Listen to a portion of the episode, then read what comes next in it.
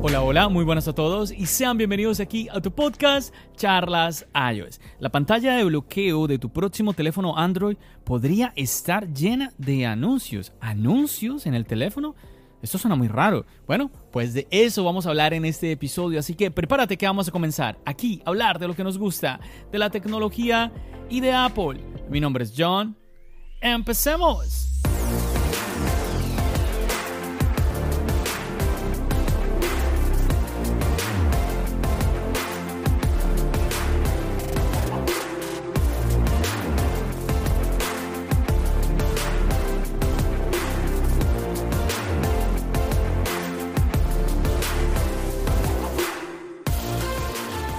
Muchachos, qué noticia tan rara. Bueno, han sido muy pocas las veces que yo he hablado de Android aquí en el podcast y generalmente lo hago cuando tengo algún invitado que es usuario de Android.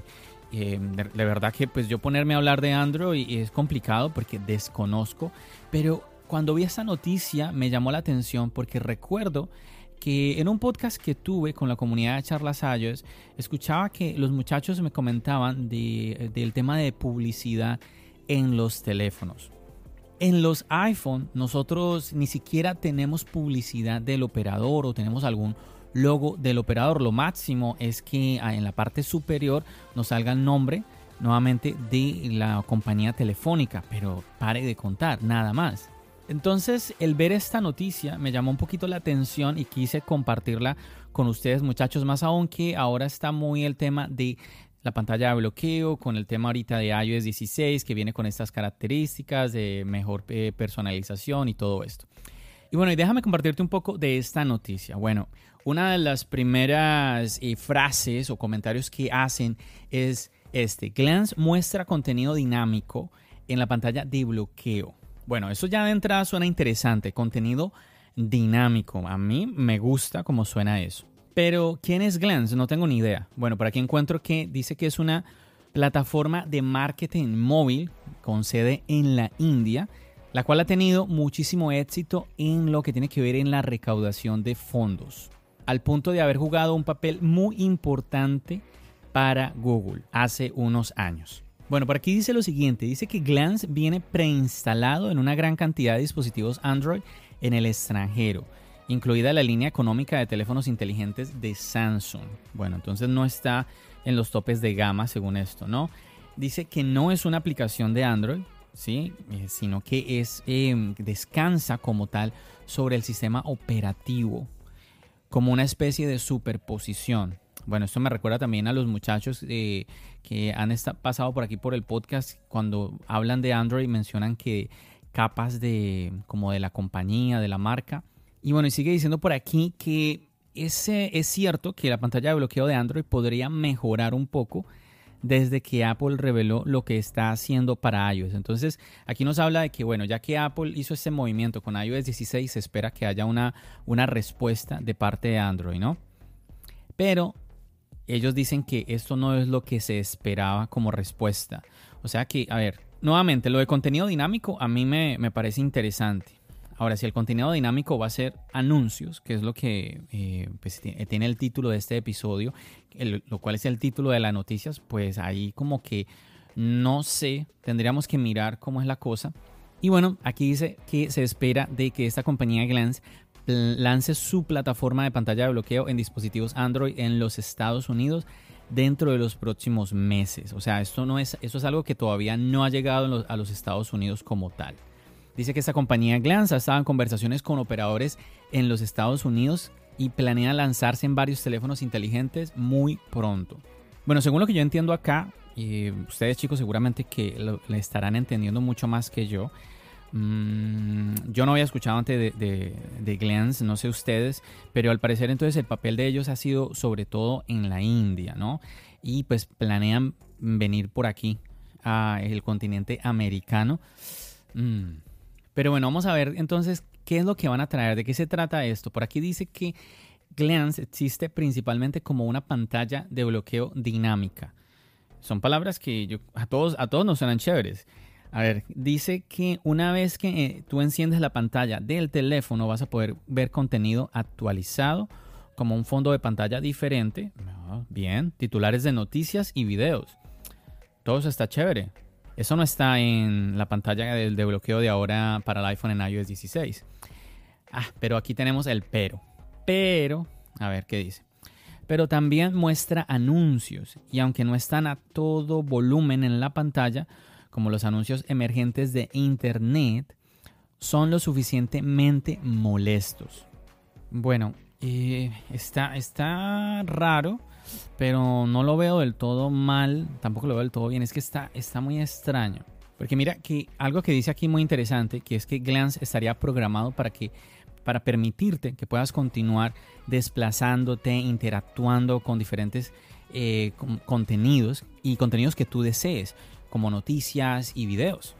Pero por aquí leo algunas, eh, algunos párrafos que hablan mucho de incitarte a quedarte por un tiempo. O sea, como, como lo que hemos eh, visto que últimamente están muy deseosas eh, las redes sociales, YouTube, que buscan la manera de que cuando tú entras en la aplicación te quedes lo más tiempo, el, el mayor tiempo posible, ¿no? Bueno, otro párrafo que encuentro por aquí interesante dice que a pesar del éxito percibido en otros rincones del mundo, es preocupante que Glance esté poniendo su mirada en los Estados Unidos. Los usuarios de dispositivos de gama baja y media ya se quedan cortos cuando compran un teléfono inteligente a través de un operador. Los modelos de teléfonos que se ofrecen tienden a tener un bajo rendimiento y demoran en las actualizaciones de software esenciales. Bueno, recordemos que aquí están hablando es de los dispositivos de gama baja y gama media, no están hablando de topes de gama. Pero bueno, imagínense, además de lo que acabo de, leerles en este párrafo, de los inconvenientes que tienen los dispositivos de gama baja y gama media, pues también tener que lidiar con el tema de anuncios o contenido que tú no estás solicitando, que tú no estás eh, configurando o estás pidiendo que te, que te entre al dispositivo como tal. Además que dice que no podría desactivarse. Yo me acuerdo también, es que nuevamente, estos me, quedan en mi mente eh, frases, comentarios de eh, personas, ustedes chicos que han venido pasado por aquí por el podcast, muchachos de la comunidad. Me acuerdo un podcast en particular que vinieron varios muchachos de la comunidad y hablaban de Android. Y me acuerdo que decían que, ay, no, es que yo me meto por tal lado y ahí apago la publicidad del teléfono que me llamó mucho la atención eso. Yo decía, uy, ¿cómo así que publicidad en el teléfono y que la tienes que, le tienes que buscar la ruta, el escondido para poder apagarla, una cosa así toda rara. No sé, eso fue, ese podcast se grabó hace más de un año, así que no sé si todavía sea, se pase, pase lo mismo. Bueno, por aquí también continúa algo muy interesante. Dice que aunque no se ha anunciado nada oficial eh, por parte de Glance, existe la preocupación por la existencia de esta publicidad en los teléfonos inteligentes que corren el sistema operativo de Android. Y continúa por aquí alguien comentando una anécdota. Dice una persona que estando usando un OnePlus 9 desde el verano pasado, la aplicación oficial de la compañía constantemente ofrece promociones y cosas por el estilo en el tono de notificación. Lo mismo ocurre con algunos dispositivos Samsung que muestran publicidad apareciendo en todas las aplicaciones de stock de la compañía, incluida Samsung Health y Galaxy Store. Afortunadamente hay una solución en Android 13 que bloquea todos los pings no deseados en el tono de notificación desplegable en el momento en que instalas una aplicación, pero eso no soluciona el problema principal. Bueno, ahí yo quedé un poquito perdido, pero entiendo, entiendo el tema de que esta publicidad no deseada y el desactivarla, lo que les comentaba ahorita que ya había escuchado anteriormente por otras personas. Continúo por acá, dice, si más empresas descubren que los usuarios están dispuestos a tolerar este tipo de publicidad forzada, podría dañar la reputación ya desgastada de la plataforma Android. Ojo a esto chicos, yo aquí estoy compartiéndole, compartiendo una noticia con ustedes, yo aquí no es, no es, esto no es mi opinión. Sí, yo no, yo no, o sea, yo no puedo hablar ni bien ni mal de Android porque no, no soy usuario de Android. Yo siempre que me preguntan, yo digo, tiene que ser bueno porque si por algo la gente lo usa. Por algo la gente quiere estar en Android. O sea, no es que yo vea a la gente, eh, no, es que estoy en Android porque, porque me toca. No, yo veo gente que de verdad dice, es que yo quiero estar en Android. Entonces yo digo, tiene que, tiene que tener algo bueno. Entonces, insisto, aquí te estoy compartiendo esta noticia. Y bueno, por aquí termina comentando que en su contraparte, en, cuanto a Apple, pues Apple ha logrado mantener una experiencia con, sin nada de, este tipo de publicidad, incluso en sus teléfonos más económicos como son los iPhone SE. Siempre incluso eh, se comenta de que es que Apple no está en ese negocio, no está en el, en el negocio de la publicidad, cosa que sí, obviamente, está Google. Ese es el negocio, podríamos decir que es su principal negocio, la publicidad. Y por aquí eh, también nos comparten en la noticia que en cuanto a la plataforma Android, eh, al menos en parte, su negocio es la recopilación de datos que alimenta pues esta, estos anuncios como tal.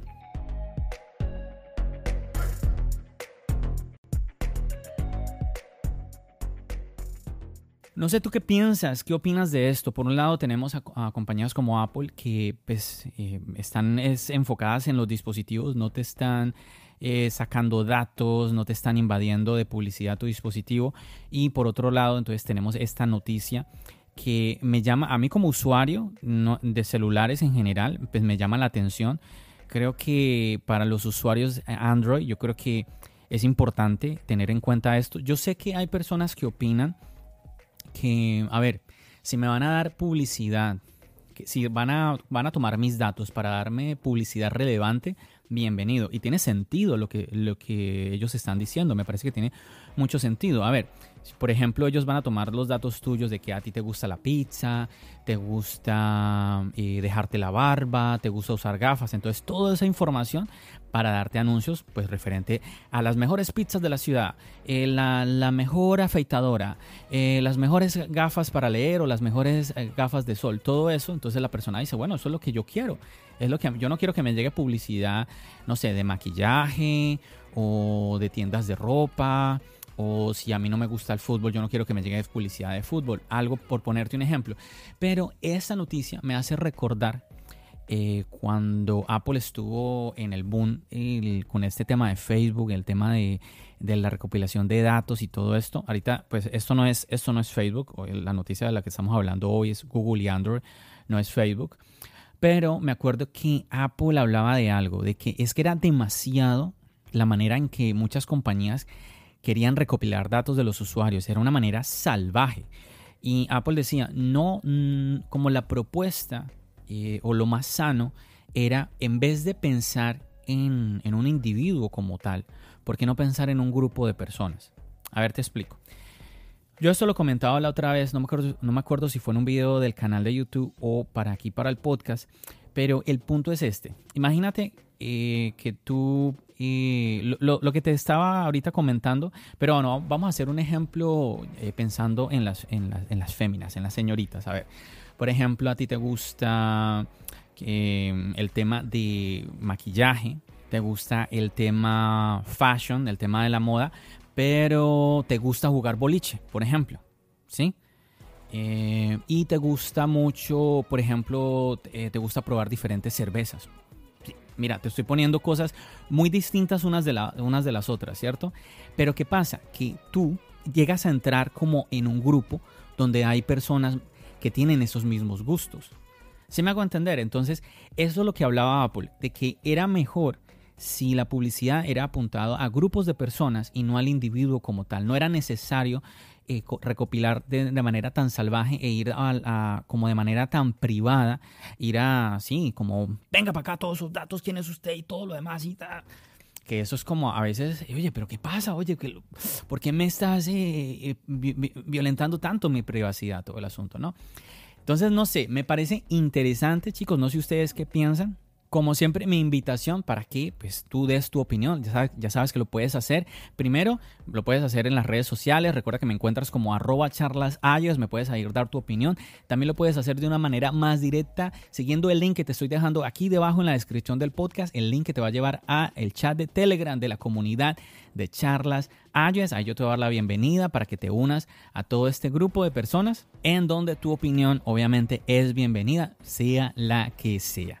Así que bueno, espero que te haya parecido interesante este podcast que te, traje, que te traje en el día de hoy. Un tema que lo dudé porque yo desconozco mucho de Android, pero yo dije, no, yo quiero compartir la noticia porque me parece interesante. Espero que haya sido de tu agrado. Muchachos, no me demoro más, así que muchísimas gracias como siempre por acompañarme en un episodio más, por permitirme ser tu compañía. Ya sabes que nos seguimos escuchando, ¿dónde? Aquí, en el podcast y nos seguimos viendo en el canal de YouTube. Recuerda, mi nombre es John Bendiciones.